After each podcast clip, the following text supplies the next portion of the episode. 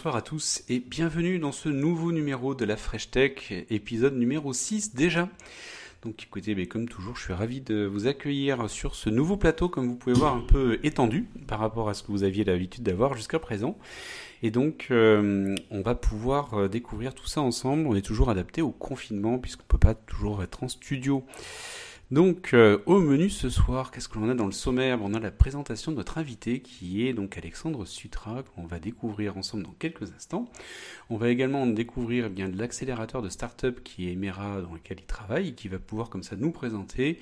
Comme toujours, pendant l'émission, vous pouvez poser vos questions, n'hésitez surtout pas. Soit c'est en lien direct, et dans ce cas c'est bon, on les prend immédiatement, soit c'est pas totalement en lien, et dans ce cas, on les reportera juste après pour la fin de l'émission. Et ce, comme toujours, on a l'actualité des startups et de l'innovation avec trois actualités qu'on a sélectionnées pour vous, avec le, plan euh, d'1,8 milliard d'euros pour la technologie quantique, le Next 40 et la French Tech 120, puisqu'on a la liste des startups pour 2021, ça y est, qui a été diffusée, et un petit point euh, sur le e-commerce qui a battu des records en 2020, et donc c'est intéressant quand même de s'en parler. Et pour parler de tous ces sujets-là et découvrir tout ça ensemble, eh bien ce soir, j'ai avec moi Alexandre et Cédric. Bonsoir messieurs. Hello. Hello. Donc Cédric, vous le connaissez, il intervient déjà euh, sur euh, les autres émissions euh, sur la partie tech avec Beats notamment pour la chaîne. Et, donc il a l'habitude, il connaît très très bien les, les différents sujets tech. Yes. Et on a donc Alexandre Demera qui vient nous euh, rejoindre et présenter comme ça euh, un accélérateur de start-up et nous expliquer un petit peu euh, son parcours, ce qu'il propose et donc vous faire découvrir un petit peu ce que c'est. Et eh bien écoute, ce que je vous propose, c'est qu'on commence, Alexandre, par faire un petit point sur toi et que tu puisses nous dire un peu ben, qui tu es, quel est ton parcours avant de parler de d'Emera, qui est le, sujet principal. Mmh. Eh bien sûr, écoute avec plaisir. Déjà, bonsoir à tous. Euh, merci euh, pour l'invitation. Euh, je découvre un petit peu Discord. Je me suis connecté il n'y a pas très longtemps pour jouer sur Among Us. Donc voilà, j'ai Twitch et Discord connectés. Donc je suis ravi de découvrir ces plateformes. et ben alors en fait, pourquoi je parle de ces plateformes aussi? Parce que je me sens un peu concerné parce qu'en fait historiquement, moi, j'ai un peu démarré le milieu de la tech par le, gaming. Je suis un ancien gamer, alors je suis arrêté à l'université, donc il y a presque dix ans. Ça me rajeunit pas. mais, euh, mais, je suis rentré dans le monde de la tech par le, par le jeu vidéo, puisque euh, dans tour de 2010, je suis arrivé à Paris et, et j'ai rejoint une boîte qui organisait des hackathons. Ah euh, qui s'appelle My App voilà, qui est une, très grosse boîte euh, maintenant, avec une, cinquantaine de collaborateurs, et euh, qui a organisé des hackathons un peu partout dans le monde. Et, euh, et en fait, j'ai retrouvé dans l'univers des hackathons ce que je connaissais un petit peu dans les LAN, c'est-à-dire se retrouver dans des endroits un peu sombres, faire des équipes et, et coder pendant 48 heures en mangeant de la pizza froide. Manger de la pizza froide et des pizzas. Exactement. Et, euh, et, du coup, bah, en fait, euh, je me suis un petit peu acclimaté à ce milieu-là euh, par ce biais-là, donc plutôt vraiment par la partie technique. J'étais au contact de pas mal de développeurs qui étaient aussi des entrepreneurs. Donc euh, voilà, et en fait, j'ai passé cinq ans dans cette boîte sur Paris, et après, je suis arrivé à Bordeaux il y a quatre ans pour rejoindre Emera, qui est un accélérateur de start-up, donc qui était un peu le, euh, le next step en fait après euh, la phase hackathon, idéation que j'avais connue. Ben voilà, j'étais puis, puis voilà. C'est retrouvé ensuite logique en fait d'aller là-dessus. Ben, ça se comprend assez bien. Et alors, pour le coup, on, tu nous en parles donc euh, d'Emera. Euh, et si ça te dérange pas, est-ce que tu peux nous, nous, vulgariser un petit peu le sujet en nous donnant la différence entre un accélérateur de start-up et un incubateur? Parce qu'Emera est un accélérateur de start-up. Exactement. En fait, euh, il faut bien comprendre que dans la vie d'une start-up, il y a plusieurs niveaux de maturité. Euh, de l'idée jusqu'au produit, jusqu'à l'accélération, jusqu'à euh, bah, devenir une licorne euh, peut-être. et à chaque, en fait, à chaque niveau de maturité, il y a vraiment un savoir-faire et une une méthode qui est bien différente à chaque fois, puisque bah, on passe de souvent quatre collaborateurs à 50 jusqu'à 200 voire plus. Donc, en fait, nous, en tant qu'accélérateur, on se positionne un petit peu après la phase d'incubation. Donc, on travaille avec beaucoup d'incubateurs qui nous, qui une fois que leurs leurs pépites sont prêtes, nous, nous, nous les présentent en fait. Et puis après, nous, on les, on les sélectionne en fait euh, si justement bah, il y a un match entre elles et nous. D'accord. Et donc vous allez pouvoir comme ça les accompagner, leur proposer des services pour les aider à grandir, à grossir et à se développer. C'est ça, en fait, euh, l'idée c'était justement d'apporter euh, du mentorat, du réseau. En fait, il faut bien comprendre que créer une startup, c'est pas vraiment similaire que créer une PME j'entends la différence, c'est que dans la startup, il y a une technologie souvent ou une innovation sur la méthode. Euh, et en fait, bah, euh, les, les façons et les méthodes sont assez distinctes et, euh, et assez codées. Euh, donc du coup, l'idée d'Emera, c'était justement d'apporter à des jeunes entrepreneurs qui se lancent, qui connaissaient pas du tout ce milieu-là, euh, quelque chose que les fondateurs d'Emera avaient fait 5-10 euh, ans auparavant. Quoi. Donc c'était en gros euh, se nourrir des succès et des échecs euh, déjà faits pour, pour mieux avancer. Quoi. D'accord, ok, mais effectivement, je, je, vois bien et je pense qu'on on voit bien la, la, différence dans la, dans la chat room. Parce qu'effectivement, c'est c'est une question de cycle et de, de, de, cycle de vie, en fait, et de niveau d'avancement dans le cycle de vie. Et euh, on a justement ben, des questions qui commencent à arriver. Alors on va, on va, on va les voir euh, par la suite, hein, mais euh, notamment on en avait une qui était au niveau des services pour savoir en fait quels services vous proposez, sachant que pendant qu'on parle, je diffuse les, les photos de, de ton accélérateur de start-up où on n'a pas, là, pas trop l'impression qu'on travaille quand même. Hein, ouais, mais là, mais, mais non, mais là c'est pas le musée d'art moderne à Bordeaux là? Si, c'est le CAPC. C'est ouais. le CAPC, j'avais bien reconnu. c'est ça, c'est ça. En fait, cet, événement-là, c'était c'est ce qu'on appelle, c'est ce que nous on a appelé un roadshow, c'est-à-dire qu'on a invité des investisseurs euh, bretons à venir euh, toute une journée à Bordeaux. Donc, on est allé les chercher le matin à la gare avec euh, croissant et chocolatine. Euh, le matin, on les a fait visiter des écosystèmes locaux autres que Emera. Le midi, on a fait une grande bouffe tous ensemble avec bah, les investisseurs, nos startups et, et quelques entreprises aussi et du vin aussi. euh, et après, modération évidemment. Ah, évidemment. bien sûr, bien sûr. Et après l'après-midi, on a on a monté des rendez-vous, des rendez-vous individuels entre investisseurs et startups. Et en fait, pendant 20-30 minutes, ils se parlent, ils se présentent, et puis euh, après, ils savent plus ou moins s'ils veulent bosser ensemble ou pas. D'accord.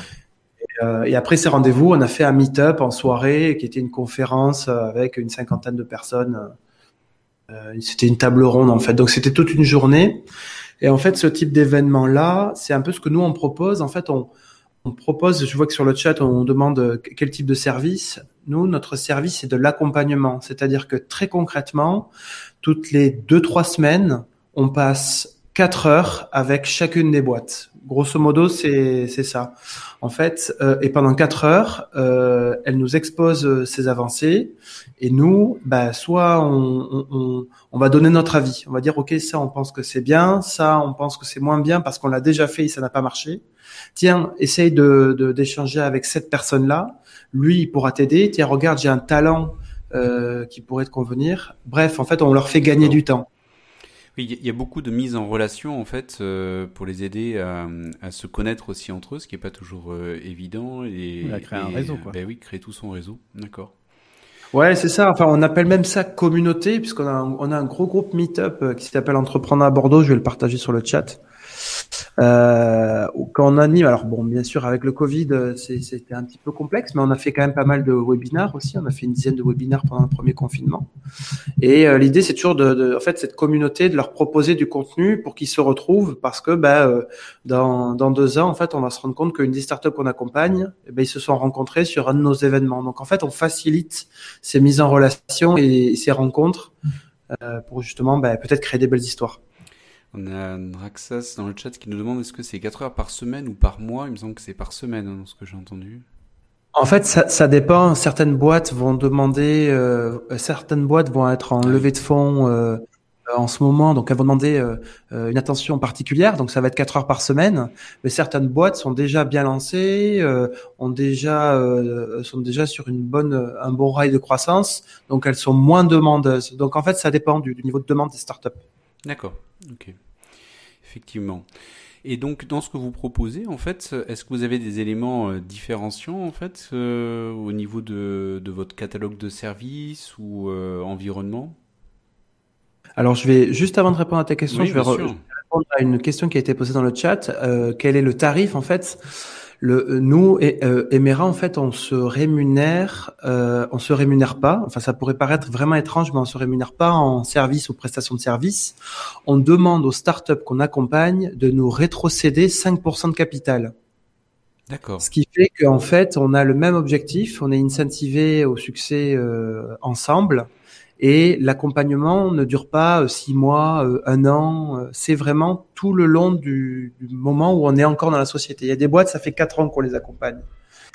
Donc, oui, donc c'est un peu, c'est du gagnant-gagnant pour le coup. Comme vous prenez une partie du capital, c'est tout votre intérêt, en tout cas, que la startup up avance, qu'elle réussisse, et que pour le coup, la part de capital que vous avez, ben, ah bah, si ça devient une licorne à un milliard, 5%, c'est pas mal. C'est ça. c'est vrai que c'est, en fait, c'est un ratio puisqu'on les prend quand même euh, assez jeunes, quand elles ont quelques ben clients, quand elles n'ont pas encore trop de collaborateurs. Donc en fait, c'est aussi un pari pour nous. Il faut savoir qu'il y a beaucoup de boîtes dans les, avec qui on a bossé qui aujourd'hui n'existent plus. Ah bah Et c'est ça, c'est le game startup en fait. Bien sûr. Ben, l'échec fait partie euh, de, de la vie hein, de, de l'entrepreneur et du start-upper. Donc, euh, c'est même si nous en France on n'aime pas trop trop la notion d'échec, euh, ça fait partie du développement. Ok. Et puis pour répondre à ta question également, comment on est différenciant? Alors en fait, il faut savoir que notre modèle d'accélération existe partout dans le monde, avec bien sûr les champions, les Américains. Il y a aussi un très gros accélérateur à Paris qui s'appelle The Family, ah euh, donc ils sont vraiment sur des modèles identiques. Et après, en fait, euh, nos éléments différenciants euh, à Bordeaux, bah, c'est qu'en fait, tous nos mentors, ou 90% de nos mentors, sont des anciens entrepreneurs. Ils ont entre 5 et 10 ans d'entrepreneuriat dans les pattes. D'accord. Notre, notre différence. Donc euh, là, forcément, euh, vous, vous proposez en fait des personnes qui sont qualifiées, qui ont l'habitude, qui savent euh, ce que c'est que le, le ces activités-là, les prérequis nécessaires, les différentes étapes, comment les constituer, et qui ont aussi un réseau ou une communauté, comme vous l'appelez, qui permet mhm. comme ça de, de progresser et d'aller beaucoup plus rapidement dans les différentes phases. Et au, niveau des gens qui, au niveau des gens qui, qui les accompagnent, c'est purement local, du coup? Ce sont que des d'anciens entrepreneurs locaux ou, ou, ou qui sont entrés, enfin, plutôt ancrés dans le milieu, dans le milieu bordelais, du coup, j'ai envie de dire Ouais, en fait, on essaye d'avoir euh, d'être un peu en Nouvelle-Aquitaine, mais effectivement, la relation mentor-startup, c'est euh, quelque chose que tu as besoin de te voir. En fait, on a essayé par le passé euh, de faire par la vie, etc., mais c'est très complexe. Il faut se voir, il faut se sentir, il faut se dire les choses, en fait, et, et par la visio, c'est quelque chose qu'on n'a pas réussi à faire en tout cas. Ouais, c'est vrai que ça, ça aide pas forcément. Voilà une idée de start-up pour. Mais ça fait partie hein, justement des questions que l'on avait, hein, qui étaient de savoir en fait euh, avec euh, ben, la crise du Covid 19, de la Covid 19, euh, c'est est-ce que ça a eu un impact pour votre activité chez Emera et, et, donc pour les startups que, que vous accueillez, je, je suppose en tout cas, et c'est ce que je crois comprendre dans ce que tu nous dis. Alors en fait, euh, oui, je vais répondre à ta question et ça va faire aussi une boucle avec la dernière question qui a été posée. Je croyais qu'Emera c'était que du coworking. En fait, il faut savoir que effectivement, Emera donc historiquement un accélérateur de start-up, mais qu'on a aussi une activité de coworking et événementiel. Donc on a trois lieux à Bordeaux euh, qui sont ouverts à tous, donc euh, vraiment n'hésitez pas à vous y rendre et à, à toquer à la porte. J'y suis souvent, donc on pourra prendre un café. Euh, et en fait, l'activité d'accélération des startups et le coworking sont totalement décorrélés. C'est-à-dire que les startups qu'on accompagne ne sont pas de facto dans notre coworking. D'accord. En tout cas, elles ont des avantages, euh, des tarifs négociés pour y être, mais elles, elles, ne sont pas obligées d'y être. D'accord. Ok, donc elles ont, elles ont le, cette liberté-là, c'est juste qu'elles ont la possibilité d'en bénéficier si elles le souhaitent. Ça. Et, euh, et en fait, nos espaces sont des espaces entre 1500 et 2000 mètres carrés qui sont pour l'instant dans le centre de Bordeaux. On regarde d'autres lieux en Nouvelle-Aquitaine, mais euh, c'est encore euh, embryonnaire. Et en fait, il faut savoir que ce sont des bureaux qui vont de 5 à 20-25 personnes. Or, la, on va dire je dirais 30-40% de nos boîtes sont déjà dépassent cette, cette, ce, scope-là en fait, ne sont pas et ont, ont tout intérêt à prendre leur bureau euh, puisqu'elles sont vouées à grossir davantage. D'accord, oui, bien sûr. C'est intéressant comme approche, puis effectivement ça, répond à la question. Et au niveau de la crise donc, du Covid-19, je suppose que ça a dû euh, impacter notamment mais le nombre de, visiteurs sur site, euh, même si vous avez dû vous, vous, vous repenser un petit peu tout ça pour euh, respecter tout ce qui est distanciation sanitaire. Effectivement, tu fais bien de me ramener sur ce sujet puisque c'était la question initiale. Merci. Euh, alors oui, effectivement, en fait, euh, le modèle d'Emera aujourd'hui, euh, il est pensé également autour du coworking. Donc l'activité de coworking, c'est aujourd'hui ce qui fait tourner la structure. Il faut savoir qu'en fait, euh, euh, on, on, a quand même au sein de notre de nos de nos coworking des petites sociétés qui qui finalement après le Covid se sont vite euh, se sont vite euh, enfin ont vite repris le travail. Donc en fait, on a eu une grosse coupure sur le premier confinement. Je pense mhm. qu'un peu puisque personne ne bah, Qui était vraiment strict celui-là, effectivement. Ouais, voilà, pour le coup, c'était assez. Euh, mais après, en fait, on a eu pas mal de départs aussi pendant le Covid, mais on a eu beaucoup de retours parce que comme on est quand même accès digital, ben les boîtes, en fait, euh, il y en a pour qui ça a bien marché, quoi. Hein. Il faut, je pense qu'il faut, avec un peu de recul, il faut se dire que le Covid, ça certes, on parle beaucoup de crise, etc., mais il y a beaucoup de boîtes qui ont bien cartonné, hein, et notamment dans le digital. Donc, en fait, on a eu beaucoup de demandes qui sont venues faire un jeu de vase communicant, et euh, ça nous a permis de ne pas vraiment souffrir sur la partie coworking. Et on parlera d'ailleurs tout à l'heure dans les opportunités. Bah, c'est ça, dans les news là de, je disais euh, dans les dans, les news que l'on a, on a sur la partie e-commerce qui a explosé en 2020, mais dans le bon sens, hein, c'est-à-dire que véritablement hein, avec la digitalisation des parcours de vente. Euh, et autres. Euh, et donc ça fait aussi plaisir de voir que la crise a amené aussi du bon. Donc euh, c'est aussi normal qu'effectivement, dans la mesure où on travaille des startups euh, qui sont dans le milieu du digital, qu'elles tirent aussi leur épingle du jeu de ce type de crise-là. Il faut, faut bien qu'il y ait aussi des bénéficiaires. Donc c'est une bonne chose. Tu nous parles pour le coup pas mal de des startups en fait que, que vous vous accélérez actuellement. Est-ce qu'on peut faire un petit focus ensemble sur euh, la liste des startups que vous avez euh, à date? Bien sûr. Je vais te l'afficher et tu vas pouvoir me dire est de pouvoir nous commenter un petit peu cette euh, liste là. Voilà, donc ça c'est celle que j'ai pu trouver sur, sur ton site. Et effectivement, il y en a une qu'on connaît puisque c'est Obvi qui est une startup que l'on a reçue la, à la dernière Fresh Tech. Exactement. Euh, ouais, ouais, qui est, euh, qui est une super boîte. Alors en fait, il y a, euh, il faut savoir, comme je vous avais dit, que depuis 2016, en fait, on a accompagné une quarantaine de boîtes. Hein, donc euh, moitié bah, n'existe plus aujourd'hui, mais des boîtes comme euh, Archidvisor, euh, Casoart, euh, Roll, Legal Vision euh, sont des boîtes qu'on accompagne depuis 3-4 ans, qui, qui marchent bien, qui sont passées par des hauts et des bas, mais qui fonctionnent bien dans l'ensemble. Archidvisor, Archidvisor c'est une marketplace entre d'architectes. Donc en fait, si vous avez un projet, vous pouvez choisir un architecte. Euh, Obvi, c'est donc une, une solution de paiement euh, innovante. Euh, on a Paul Roll aussi, qui est une boîte qui fait de la, euh, c'est une technologie de, de, de, de, sondage en fait, qui, qui, est principalement adressée aux entreprises. Benu, qui est une solution de paiement à destination des, des pays africains.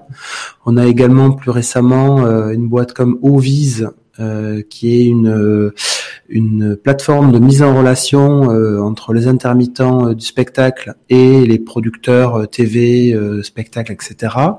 Lucine qui a fait une très grosse levée, qui est dans la e-santé, qui est aussi une super boîte. Et enfin, les dernières arrivées, donc c'est OKO, qui est une boîte qui fait de l'agritech euh, et de, de l'assurance en fait à destination de d'agriculteurs africains euh, HD Rain, qui est le petit nuage en bas euh, à droite, euh, qui euh, qui collecte de la data météo et qui l'a bah, qui l'a enfin, qui l'utilise justement pour la data, visualisation. Donc voilà, enfin c'est, je vous invite vraiment à aller toutes les découvrir si vous avez l'occasion, mais c'est vrai que ça fait, il y a un peu tous les secteurs quoi. Alors effectivement, il y en a dans les questions de savoir est-ce que vous arrivez à créer des, synergies en fait entre les, les startups. Euh, moi, j'ai l'impression, avec ce que tu nous dis, ben, c'est surtout au moins des pour qu'elles se connaissent entre elles, euh, qu'elles puissent partager des profils, des compétences, euh, par exemple, dans, ce que tu nous disais tout à l'heure. Je sais pas si ça va au-delà de ça. Si, si, non, c'est exactement ça. En fait, pour revenir sur la différence entre réseau et communauté qu'on évoquait tout à l'heure, euh, nous on considère que la communauté c'est quand même c'est quand même plus accessible qu'un réseau. Euh, donc en fait, euh, ben, toute cette communauté d'entrepreneurs justement, euh, elle, elle, échange, elle interagit et en fait une la grosse valeur ajoutée des MERA, c'est justement de faire rencontrer tout ce monde dans nos lieux en l'occurrence euh, donc euh, des investisseurs, euh, des startups, des, des personnes qui arrivent à Bordeaux, qui connaissent personne, qui, qui, qui vraiment découvrent. Enfin, tous ces gens-là, on les accueille, des talents aussi, des, des développeurs bien sûr. L'idée, c'est voilà, c'est de faire rencontrer tout ce petit monde dans, dans nos espaces. D'accord, oui, effectivement. Euh, bah, écoute, très bien. Ça nous permettait comme ça de voir un petit peu euh, les, les startups qu'aujourd'hui vous accélérez, que vous accompagnez. Et puis effectivement, c'était le, le petit coup d'œil sur, euh, sur Obvi, puisque c'était euh, une qu'on avait reçue dans la, dans la précédente Fresh Tech. Et effectivement, pour l'instant, ça leur a bien réussi, puisque bah, on parlait tout à l'heure des, des entreprises qui ont eu un effet bénéfique avec la, la crise, et ils en font partie effectivement. Euh, dans les vidéos, tu avais également une vidéo qui était alors assez euh, impressionnante en fait sur euh, sur une visite de vos locaux, enfin d'un de vos locaux en tout cas, en mhm. drone et qui est assez immersive. est-ce, est-ce que tu voudrais juste nous la commenter rapidement ou nous donner quelques petites infos dessus? Ouais, écoute, avec plaisir. C'est une vidéo qui a été faite par Badass Drone, hein, qui dédicace d'ailleurs à Alexandre pour cette vidéo. Merci à lui. Euh, en fait, c'est euh, donc le site que vous êtes en train de voir en ce moment, c'est le dernier lieu Emera. C'est un ancien siège social d'une entreprise euh, qui s'appelle Claircienne, une, une, boîte mi-publique, mi-privée. Donc c'est basé à Ravzi. Et en fait, la force d'Emera, c'est de prendre des lieux, des grands lieux, puisqu'il y a 2500 mètres carrés, et de les faire revivre un peu avec euh, bah, des services partagés, là. Euh, des salles de réunion, des bureaux euh, fermés ou en open space. Et euh, un coin cafétéria où tu peux mettre ta musique, tu peux prendre l'apéro, enfin vraiment des lieux de rencontre en fait, des endroits où justement on peut se on peut se, se, se, se, rencontrer et des lieux de réunion aussi. Il faut savoir que moi, une grosse partie de mon activité à, moi, c'est euh, la partie événementielle, donc euh, euh, tout ce qui est autour des réunions, des conférences, des webinars, c'est moi qui m'en occupe. Et, et, voilà, et c'est effectivement c'est assez immersif. il y a la même chose sur notre profil Twitter de Alemera, donc qui est une ancienne usine d'embouteillage Marie Brizard, donc une, mhm. usine, de 2000 mètres carrés en plein centre-ville de Bordeaux et que je vous invite à découvrir aussi. D'accord. donc vous êtes à Ravzi, ok. Euh, on est à Ravzi, ouais. Bah, bah, pas loin de chez moi, du coup. Bah ouais, et puis Tech est pas loin, hein, du coup. Euh... c'est ça, on est vraiment à côté. Ah, c'est. Ok. Eh bien, écoute, très bien. Effectivement, c'est vrai que hum, ça donne envie au niveau des locaux. Hein. Enfin, on voit que vous avez euh, mis une, une grosse importance de temps au niveau de l'aménagement. Et donc, c'est vrai qu'au niveau du coworking, euh, ça donne aussi envie hein, d'aller venir regarder un petit peu. Ah, mais là, on n'a pas envie d'être confiné quand il y a des locaux. D'ailleurs, la preuve, hein, c'est tu là. Ouais, ouais, ouais, j'y suis, ouais, j'y suis. Ouais, ouais, j'y suis. J'ai mon petit, euh, petit bouffe qui vient d'arriver là. C'est parfait. Ensuite, moi, ce que je voulais savoir, c'est euh, combien est-ce que vous avez accompagné de start-up depuis euh, votre création, si tu as le chiffre en tête, euh, et combien ont réussi à dépasser le cap de start-up pour devenir ben, des, des, vraies entreprises? Je ne parle pas de licorne, hein, mais des entreprises qui arrivent à dépasser ce, ce stade-là, en tout cas. Tiens, licorne, je sais qu'il y a plein de gens qui se posent la question ah, oui, dans le chat, mais en gros, c'est les entreprises qui sont, non, si je dis pas de bêtises, celles qui sont non cotées et qui sont valorisées à plus d'un milliard. Euh, c'est la définition, je crois, que, qui est employée. Euh. Ouais, c'est ça. Bon, après, tu vas entendre euh, un peu de tout. Hein. Tu En gros, la licorne, c'est ouais, c'est la, la, boîte qui cartonne, qui carbure. C'est le milliard. Voilà, c'est le milliard, c'est des boîtes. là, on parle en France, on parle de Blablacar, de Miracle. aux États-Unis, ben voilà, tous les, les anciens, enfin tous les, les Gafa, tout ça. Enfin voilà, c'est c'est des boîtes et on en a de plus en plus en France parce qu'on a de, de très bons devs en fait, de très bons techos en France.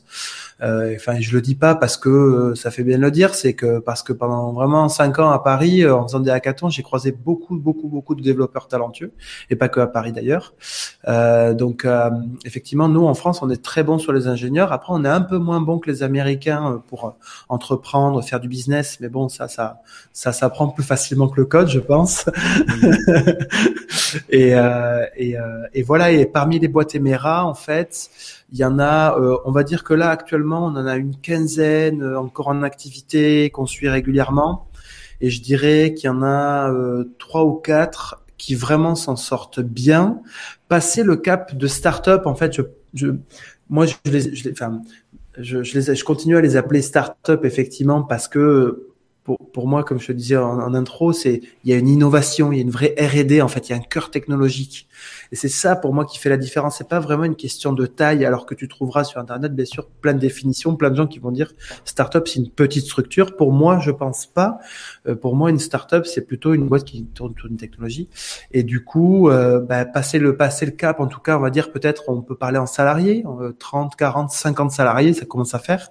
Il y en a, euh, nous on en a trois il y a Lucine qui a fait une levée il y a pas longtemps, euh, Legal Vision aussi, euh, euh, qu'on accompagne depuis 2016. Enfin voilà, c'est assez. Ça fait plaisir pour le coup. Pour vous, c'est, enfin, ça, ça, fait plaisir de voir des, des startups comme ça qui commencent à franchir les étapes et qui, qui grossissent avec une croissance. qui, est, qui est stable et durable en fait, pas, pas une croissance non maîtrisée on va dire. Et, euh, et, ça, ça fait plaisir aussi, je suppose, pour vous, pour voir que l'accompagnement porte euh, et que ces entreprises-là sont en train de réussir et de faire leur place et de développer leur, business model. Et c'est ça en fait ce qui fait plaisir, c'est vraiment que en gros tu, tu remarques que les boîtes qui cartonnent, il y a des gens débrouillards c'est des gens qui ont la débrouille, qui se débrou... enfin qui vont, qui poussent les portes, qui qui, qui, qui, font, qui ont des hauts et des bas, qui se relèvent. Tu sens que c'est des c'est des gens qui qui, qui, qui vraiment euh, euh, bah, se donnent les moyens et euh, alors que c'est pas toujours euh, gagné et, et ça, ça ça fait plaisir d'être entouré justement de gens euh, débrouillards ou en tout cas qui qui tendent vers la débrouillardise. C'est c'est c'est c'est autodidacte. Hein. Je pense qu'on parle. je, je connais pas bien. Aussi. Euh, voilà, je, je, enfin, je, je sais pas, je connais pas bien l'audience ce soir, mais j'imagine que il y a quelques développeurs autodidactes dans le, mhm. dans, dans, le lot. Enfin, voilà, c'est, donc euh, voilà, c'est cet, cet état d'esprit, ce mindset, aller se chercher l'information, chacun. Euh, euh ouais, voilà, c'est ça qui est agréable en fait et, et sain. Ouais, effectivement, c'est un état d'esprit aussi qui, qui va avec, hein, effectivement. Ok, mais écoute, c'est en tout cas pour moi c'est clair là-dessus. Euh, le business model, on en a parlé, donc euh, ça faisait partie des premières questions que l'on a eues, mais c'est généralement toujours les premières questions. Hein, mais mais c'est une question saine hein, parce que c'est vrai que c'est important de savoir euh, comment est le business model pour voir aussi mmh. l'intérêt. Et là, c'était intéressant puisque pour le coup, on se rend compte que c'est un business model qui se veut gagnant-gagnant avec les, les startups. Donc on est vraiment sur du, mmh. du partenariat. Euh, sur les autres points, en fait, c'était savoir si vous avez d'autres projets qui sont en préparation euh, pour, euh, pour continuer en tout cas à proposer de nouvelles choses et vous aussi d'être un petit peu en esprit mm. startup et vous réinventer et vous mettre des, des challenges. Ouais, alors du coup, sur euh, le coworking, on regarde d'autres lieux, on regarde des villes comme euh, des villes moyennes plutôt, comme La Rochelle, Limoges, Poitiers, Dax, euh, où en fait on a des opportunités, des bâtiments entre 1500 et 3000 mètres carrés qui sont bien positionnés et qui dans des quartiers où ça bouge pas trop. Et nous, en fait, on amène un peu ce, savoir-faire et on, transforme en fait le, lieu. sur la partie accélérateur, on aimerait bien, enfin en tout cas, on est en train d'y penser très fortement c'est de, de, créer un club d'investisseurs, business angels, pour justement accompagner davantage les startups qu'on a aujourd'hui. Euh, et puis euh, après, en, en termes d'événementiel, euh, bah, c'est continuer bah, pouvoir enfin reprendre les meet-up, les confs physiques et refaire des bonnes soirées bière pizza dans nos dans nos lieux. Et et après pour, pour répondre à ta question justement comment on a rebondi. En fait bah, euh, bah, là où je suis en ce moment c'est le studio Emera qu'on a monté en fait justement pendant le confinement et qui euh, qui vraiment cartonne. En fait il y a beaucoup de boîtes qui ne connaissent rien à Zoom rien à Teams rien à ah Store mais nous en fait on a fait beaucoup de ce de, de, de, on a on va dire coordonné beaucoup de ce type d'événements. Donc en fait on, on, leur partage notre expérience et c'est un peu de la formation en fait. Euh, et en même temps ben voilà ils privatisent une salle de réunion donc euh, donc euh, voilà, c'est euh, que le Covid soit loin, loin, loin et comme qu'on puisse tous euh, reboire une bière ensemble. C'est ça, prochainement, ouais. C'est ça qui nous manque un peu. Après, dans la, enfin, dans nos espaces, il y a quand même de la vie, comme je l'ai dit, les boîtes reviennent. Mais, Bien sûr. Ok, eh ben, écoute, très bien. Et moi, en, dernière question, c'est celle que j'ai bien posée, c'est en disant c'est quoi les, les, prochaines étapes? Donc là, tu nous parles d'aller s'implanter en fait dans d'autres villes. Euh, vous, vous avez prévu d'accueillir plus de startups? Vous avez une capacité maximale euh, Une capacité que vous voulez étendre Parce qu'il n'est pas juste une question de locaux. On a vu que c'était pas obligatoire au niveau des locaux. Mais il y a aussi derrière des, soutiens, de l'accompagnement. Donc vous pouvez pas non plus, je suppose, démultiplier le nombre de, de startups que vous pouvez accompagner. Donc c'est quoi votre capacité en tout cas à faire et ce que vous visez pour la suite? C'est, tu as vraiment mis le doigt dessus. Effectivement, l'accompagnement, il est limité en fait au, temps qu'on peut vraiment euh, y passer. Euh, il s'avère qu'il y a deux trois ans, on, a, on s'est un peu planté. On s'est dit on va faire beaucoup de volume, on va accompagner plein de sociétés, et finalement, on n'a pas pu assurer tout l'accompagnement qu'on voulait.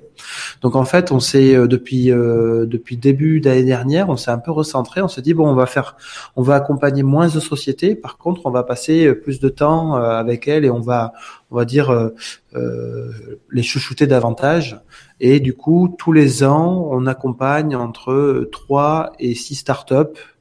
Euh, et encore 6, je pense que c'est un peu beaucoup, mais en gros, c'est le temps des fondateurs en fait. C'est le puisque ce sont les fondateurs qui sont eux des entrepreneurs et des startupers qui qui font l'accompagnement. Donc euh...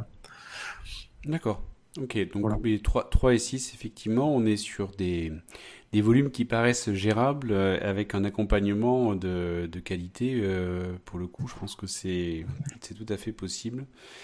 Donc, euh, je comprends en tout cas l'idée, le, modèle et de privilégier la, la, qualité sur la quantité, effectivement.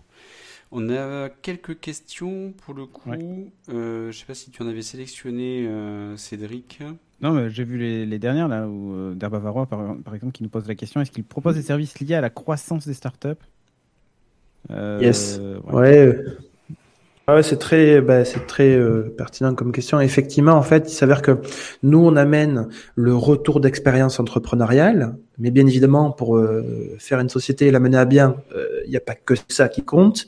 Il faut effectivement être entouré des meilleurs en comptabilité, des avocats qui vont pas te prendre un bras et qui vont faire des documents efficaces, des chasseurs de talent. Donc en fait, nous chez Emera, on est entouré de tous ces gens-là. L'idée, c'est que lorsque tu rentres chez Emera, dès que tu as un besoin, a priori, dans notre écosystème, on peut y répondre. Mhm. Donc, euh... D'accord. Et l'autre question, c'était est-ce que vos mentors sont des entrepreneurs en résidence chez Amera ou des prestataires que vous renouvelez? C'est la question. alors c'est aussi une, une, bonne question. Non, il faut savoir que ce sont pas des prestataires puisqu'en fait on on propose pas des consultants euh, ou des prestataires voilà qui vont accompagner les sociétés. En fait les euh, les mentors ils, ils ils accompagnent les sociétés. Euh, alors en fait, les mentors, les fondateurs, ils accompagnent les sociétés euh, sur leur temps de travail. Et ensuite, on est entouré d'une vingtaine de mentors qui sont aussi des entrepreneurs euh, euh qui ont monté des sociétés, euh, des succès ou des échecs, qui eux passent aussi du temps plus limité cette fois-ci mais euh, qui sont aussi prêts à donner du temps pour euh, pour aider les startups.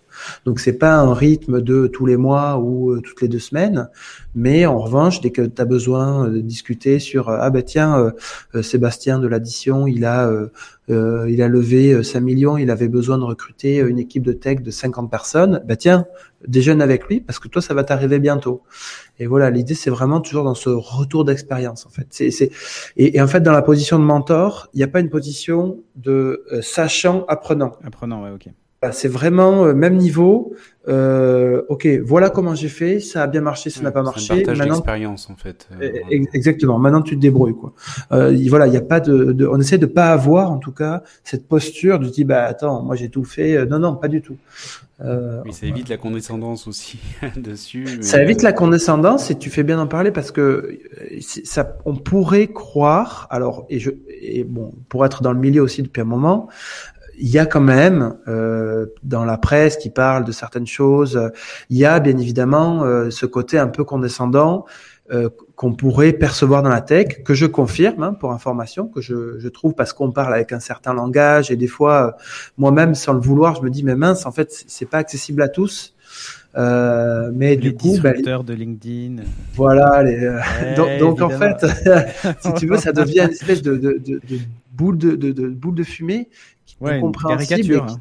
Voilà, et tu te dis, mais en fait, ils parlent de quoi, les gars? Donc, il faut faire attention parce que euh, c'est pas les gens qui communiquent le plus euh, qui ont les boîtes qui sont euh, en meilleure croissance. Et j'ai même tendance à dire au contraire, euh, même si ceux qui communiquent le plus sont pas forcément mauvais, mais c'est ceux qui communiquent le moins qui euh, sont souvent les meilleurs, en fait. Enfin, donc, il faut bien les chercher pour les trouver, euh, et ça, c'est pas facile. D'accord.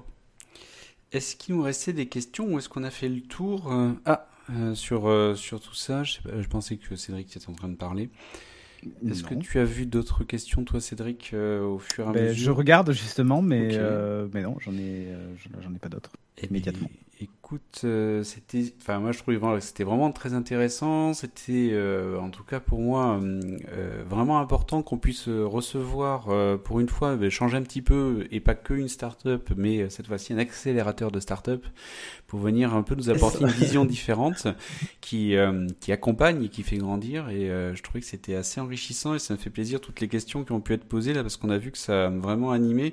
Et dans ceux qui, qui suivent en direct, on en a aussi qui ont des donc euh, qui vivent un peu euh, tout ce que tu as pu décrire euh, dans les différentes phases. Donc c'est intéressant que tu puisses interagir avec eux. Pour ceux qui sont en, en replay, et qui sont devant leur écran en train de se dire mince j'avais une question à poser mais n'hésitez pas à les mettre dans les commentaires on va voir avec avec Alexandre pour qu'ils puissent venir regarder et, et répondre s'il y avait besoin et, et apporter c'est vraiment sympa mais dans ce cas, ce que je vous propose, c'est qu'on passe sur la partie news. On avait euh, trois news ce soir qu'on avait euh, sélectionnées pour vous. Donc, euh, on va démarrer avec la première. Donc, la première, c'est la fin de suspense pour les, entreprises de la, de la tech française, puisqu'on a Cédric O, le secrétaire d'État, euh, qui a présenté la liste des entreprises sélectionnées pour le classement donc Next 40 et French Tech 120. Donc, vous les avez là affichés.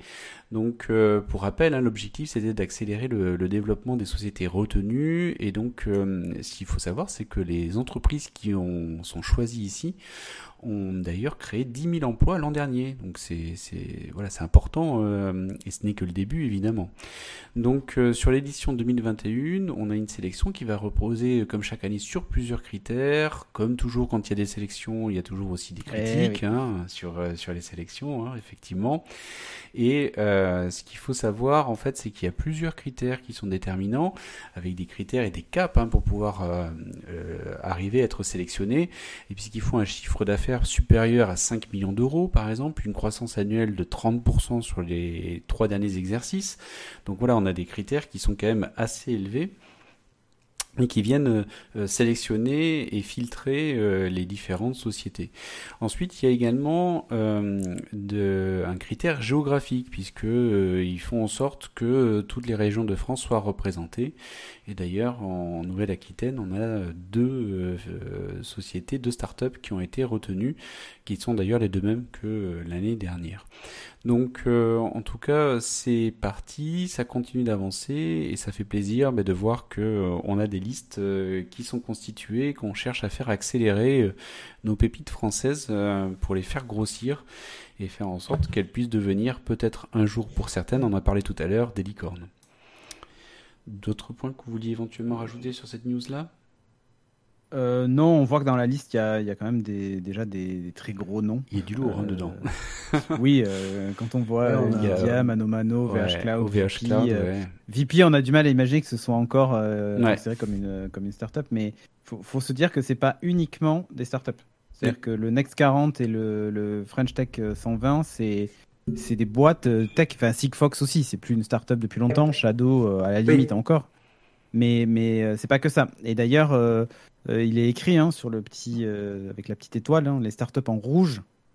Euh, alors c'est vrai que quand on lit les startups en rouge et que dedans on voit Mano Mano, Blablacar, c'est vrai qu'on a du mal à imaginer que ce sont encore des startups quoi. Mm. et pourtant, Mano Mano en fonctionnement c'est très proche de la startup, Doctolib aussi, Brut aussi, Blablacar aussi, Back Market même Deezer euh, c'est finalement, ça reste un fonctionnement euh, très startup. Euh, mais oui, OVH Cloud, ça fait longtemps que ça existe. Ouais, c'est quoi la définition startup? Et là, c'est là en fait que les. on en parlait tout à l'heure avec Alexandre hein, d'ailleurs. Hein. Donc. Ça, c'est là que les critiques, les critiques tombent. je pense que la petite étoile rouge, ça devrait plutôt être juste enfin, les, startups en rouge, du coup, ça devrait plutôt être ces entreprises en rouge ont été sélectionnées au sein du programme Next 40 et pas ces startups parce qu'effectivement, euh, on a du mal à imaginer qu'OVH Cloud puisse être considéré comme une startup, par exemple, euh, aujourd'hui en 2021, quoi. Donc, euh... c'est sur, la, sur le label French Tech en fait. C'est vrai qu'ils ils mettent, ils mettent beaucoup de choses, hein, donc euh, c'est vrai que c'est plus trop des startups, mais en fait voilà, elles ont toutes euh, technologie, mais bon, voilà, c'est un état d'esprit aussi. Hein, on dit, voilà, c'est un mindset. Exactement. Donc, euh, voilà, il faut pas se fier à c'est uniquement ça. Il y a énormément de startups qui rentrent dans ces critères-là, d'ailleurs, hein, qui n'ont pas été retenues, qui ont même d'ailleurs certaines pas postulé. Euh, certaines ont postulé, n'ont pas été retenues pour des raisons simples, c'est qu'il y a cette fameuse histoire de, de territorialité quand même, qui est euh, hyper importante dans le Next 40 et dans dans le French Tech 120. Euh, le but, c'est que ce soit pas que des boîtes parisiennes. Euh, parce qu'évidemment, euh, quand on voit les gros incubateurs ou accélérateurs sur Paris, on se retrouverait euh, avec 50% de, boîtes parisiennes, quoi, vu l'écosystème. Et le but, et là, je trouve que c'est plutôt bien, du coup, de se dire, eh bien, on va quand même aller chercher, on va limiter, tant pis, par territoire, c'est un critère comme un autre, mais pour montrer qu'il existe toute une diversité et que tous les territoires sont concernés par, par la French Tech. Euh, après tout, euh, c'est aussi comme ça qu'on va éviter de passer à côté des entreprises vraiment sympathiques qui pourraient être euh, sur Bordeaux sur, ou sur, sur d'autres secteurs, quoi, en fait. Tout à fait. Écoutez, je vous propose qu'on passe à la deuxième news, qui était une news pour une fois, on a quand même des bonnes nouvelles avec, avec la crise, puisque pendant la crise, on a le e-commerce qui a fait un, véritable boom et qui a battu tous les records. Donc euh, j'aime bien et ça fait plusieurs fois sur sur. Euh, ah d'ailleurs il y a la startup VP là euh, dans la liste. Exactement, exactement. Et, et, ça fait plusieurs fois que j'essaye aussi de ramener des, des bonnes nouvelles en ce moment et pas juste des mauvaises nouvelles suite à la crise parce qu'il y a eu aussi des bonnes nouvelles et, on avait parlé par exemple de Deliveroo qui avait dit qu'ils avaient gagné trois ans sur sur leur plan de, de développement et donc mhm. on voit en fait que au niveau de l'e-commerce aussi, ça a fortement euh, profité. Et euh, certes, ça a profité à Amazon parce qu'on en a beaucoup parlé, mais ça n'a pas profité que à Amazon puisqu'on voit qu'il y a beaucoup d'autres enseignes qui, euh, qui, en ont largement profité. Et donc on les voit ici listés avec Cdiscount, la Fnac, Vinted, Carrefour et, ainsi de suite. Et, et d'ailleurs, je suis étonné de ne pas voir euh, je suis désolé de te couper, mais je suis désolé de ne pas voir Mano Mano dans le classement, parce que pour le coup, j'ai discuté pas mal avec eux il n'y a pas longtemps. Mhm. Euh, et alors, euh, les Français se sont découverts une passion incroyable pour le bricolage pendant le confinement. Et ils ont cartonné. pour le premier. Ouais, pour le premier confinement, et ça a cartonné. Donc, c'est, ils ont battu des records incroyables, ils ont eu des problèmes d'infra et tout. Enfin, ça a été J'avoue, c'est vrai que c'est étonnant. Ouais. Mm. Et c'est étonnant de ne pas les retrouver là. Mais effectivement. Je, Alors, j'ai bah, repris la liste, hein, mais effectivement, peut-être qu'ils sont en 16e position juste derrière. Ouais, peut-être que si on enlève AliExpress et Wish, par exemple, ils apparaissent là, quoi. Donc, euh, en tout cas, c'est vrai que c'est assez intéressant parce qu'il y a une augmentation des achats de produits de plus de 32% quand même. C'est vraiment pas rien hein, euh, sur Internet ben, hein, euh, en 2020. Euh, et le secteur de la beauté et santé et des produits de, de grande consommation enregistre des croissances encore plus fortes, hein, puisque sur la beauté et santé c'est 52% et sur euh, la grande consommation on est à 42%. Et sur les mm. produits techniques on a 34% de plus. Et enfin sur le mobilier et décoration plus 24%. C'est quand même des chiffres qui sont euh, énormes. Hein, enfin, en, fait il y, a eu deux choses. Le confinement a eu, a eu deux effets. Le premier c'est on s'est rendu compte qu'en fait, quand nos appartements ou nos maisons étaient pourris, eh ben, rester enfermé, c'était pas terrible. Donc, il était temps de redécorer, de rénover, de, tout ça. Euh, et donc, forcément, bah, ça m'étonne pas que l'aménagement, la déco, le bricolage, euh, voilà, ce soit explosé. Et pour les autres produits, euh, type beauté, santé, tout ça, bah, quand tu, quand forcément, c'était pas considéré comme de la première nécessité. Je pense que les gens qui ont vendu des tondeuses à cheveux ont gagné une fortune en fait pendant le confinement mais pas que.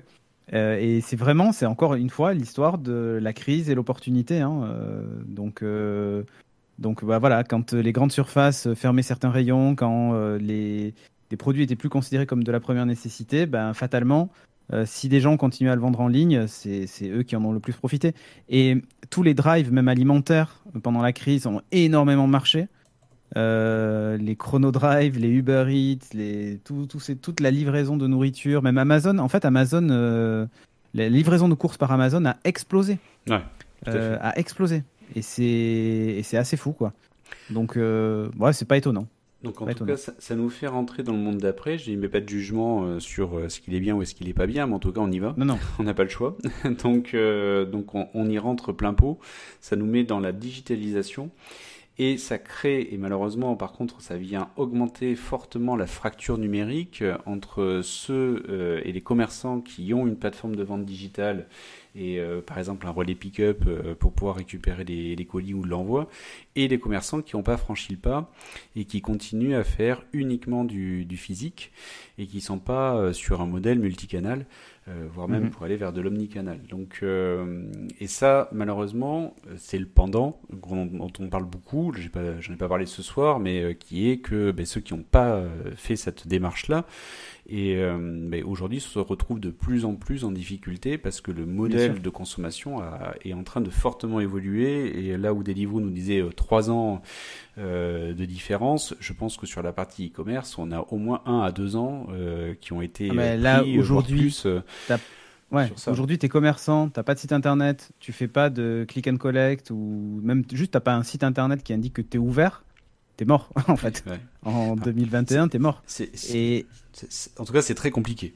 Clairement. mais le moindre restaurateur, le moindre artisan euh, se met à avoir un site web, à faire du click and collect. Euh, s'ils veulent pas passer par les plateformes, ils peuvent le faire eux-mêmes. Euh, enfin, voilà. Et moi, je le vois parce que mes étudiants ont saisi l'opportunité. C'est-à-dire qu'il y en a combien qui ont monté des sites web ultra rapidement euh, à base de, de, WooCommerce ou de Shopify pour faire du click and collect et euh, qui euh, se récupère un petit peu d'argent pour payer les études ou le loyer.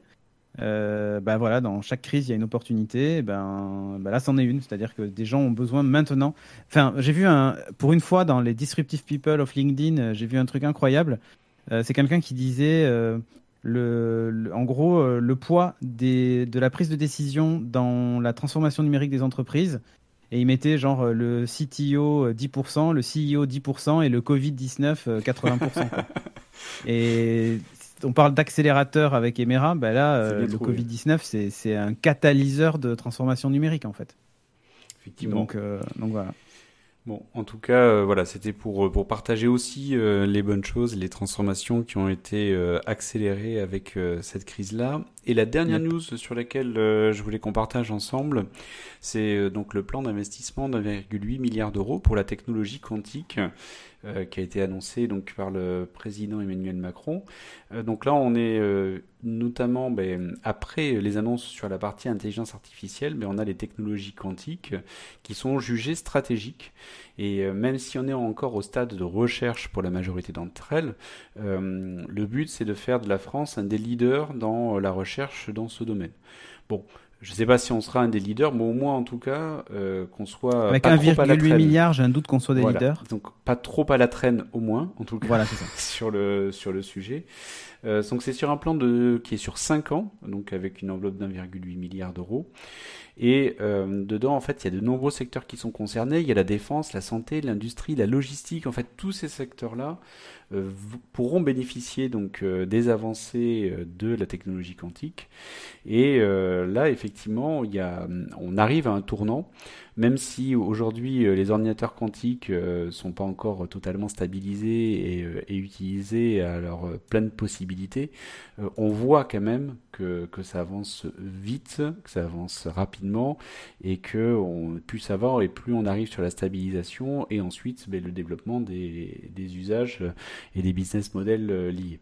Donc euh, je pense que ça fait partie euh, des points sur lesquels il faut que effectivement. Mais c'est un changement d'échelle en fait. Ah oui, totalement. C'est un changement d'échelle dans, le calcul, dans la puissance, dans la puissance des, logiciels que l'on va que l'on va déployer. Dans voilà, ça, permet d'obtenir un gain de temps monstrueux sur sur certaines choses, une puissance de calcul monstrueuse pour la défense, on imagine très bien que c'est absolument primordial. Euh, c'est pas de la science-fiction que de se dire aujourd'hui on le sait que le hacking est un sport national dans, certains, pour certains États. Euh, Je vois pas de quoi tu parles. Ouais. Quand on sait qu'aujourd'hui on essaie de trouver la moindre faille, qu'on entraîne des logiciels et des IA à repérer ce genre de choses, à les exploiter, qu'en face on met des IA pour contrer des IA, euh, fatalement, à un moment, on se heurte à un problème de puissance, c'est-à-dire euh, laquelle ira le plus vite pour euh, duper l'autre. L'informatique quantique, c'est typiquement le genre de technologie qui donne un vrai avantage stratégique à ce genre de choses. Quoi. tout à fait. voilà. Et on, parle aussi euh, sur la, cryptographie, hein, euh, puisque ça. fait partie des, points que l'on a aujourd'hui, hein, avec euh, les ordinateurs quantiques qui seraient à un stade véritablement de mise en œuvre opérationnelle. on a d'énormes sujets sur la cryptographie, et on serait donc ce cas sur ce qu'on appelle la cryptographie post-quantique, et sur lequel d'ailleurs dans le plan d'investissement est prévu 150 millions d'euros. Donc il y a un truc intéressant quand même avec ça. Identifié.